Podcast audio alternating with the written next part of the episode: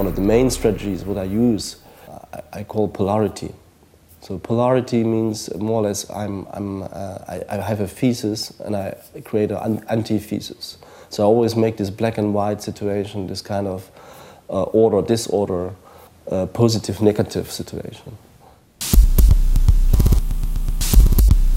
I'm not interested in these poles. I'm more interested in this space in between, what the poles create. Anti was basically an object, in the end, it was three, three meter high. It's kind of against something, against showing information. It has a matte absorbing surface. And if you pass it, it could sense your uh, magnetic field of a, of, a, of a person. So it started vibrating. If you came closer, it started vibrating in a very low frequency. I borrowed from Dürer the shape, slightly stretched, uh, from the Melancholia uh, etching. That scientific research and artistic research been very, very close together in Renaissance time, and I think this is something what I can really, um, where I can go with. For me, for me, this is as well very connected.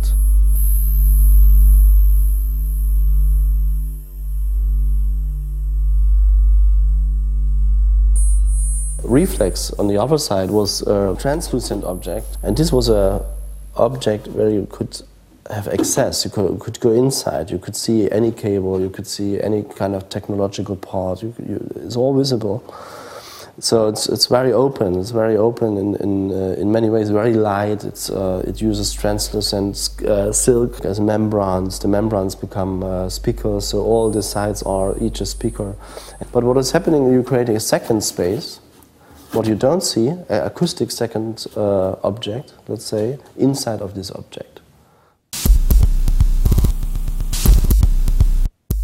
From the beginning, I was always working with sound and visuals, but there was a, a practical use as well, because the first uh, experiments on sound being in ultra high and ultra low frequencies out of hearing. But I'm, I was very interested in percep perception uh, because uh, for me it was quite clear from the start uh, doing this research that we, even if we don't hear, we can perceive this kind of frequencies. They have effect on us.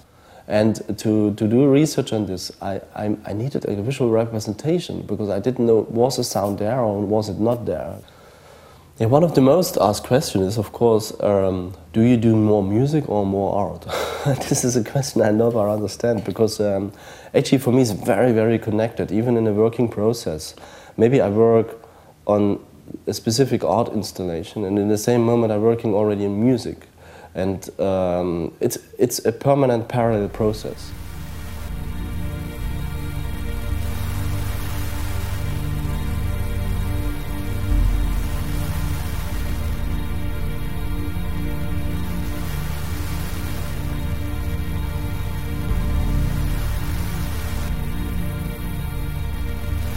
I think one of the most um, ambitious works I did in the last years was uh, a piece called Synchrone. Was commissioned by uh, Freunde Guter Musik, the National Gallery of uh, here in Berlin. So I was using for the full composition this kind of methods of uh, of acoustical quantas. At the same time, I was, was using light, uh, pulsed laser light for visualizing uh, the composition and uh, as well, what it was, of course, the main part was the architectural body. Maybe a, a piece what you could consider as in the tradition of the Philips pavilion from uh, where Xenakis and Le Corbusier was working on with Edgar Varese. I think I, I, saw this pretty much in this kind of uh, in this kind of idea where this uh, could continue with updated uh, updated ideas as well be more complex.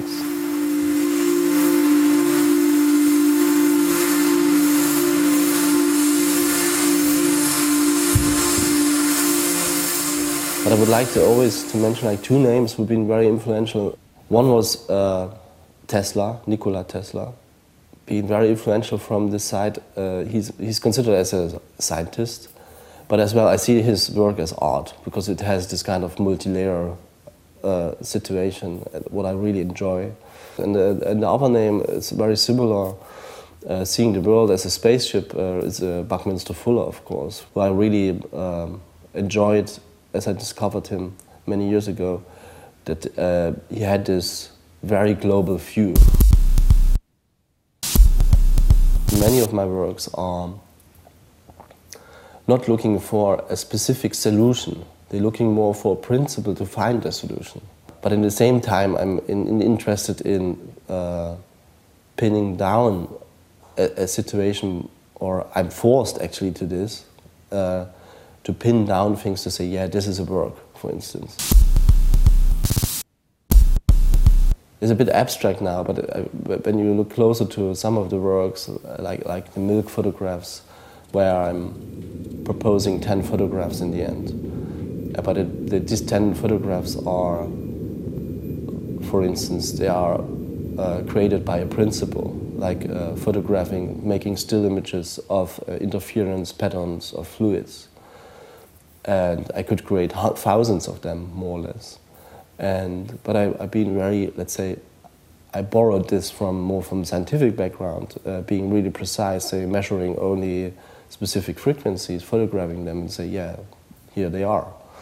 Yeah, I think I, I think to, to pin it down to a, a kind of motive of uh, well, where's the motor, where's the engine is uh, there are two questions for me. I mean, or um, there may be probably more, but uh, one question is, for instance, what is creativity?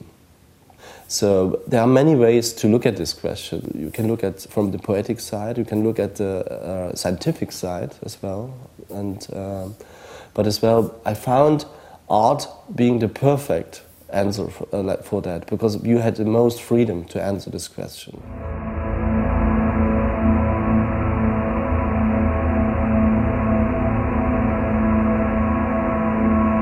if I would need to uh, have, find a term what I am, I, I, think the English word artist is perfect because artist doesn't express actually what you exactly do. It's, it's just you doing art, and art could be anything in, in this case.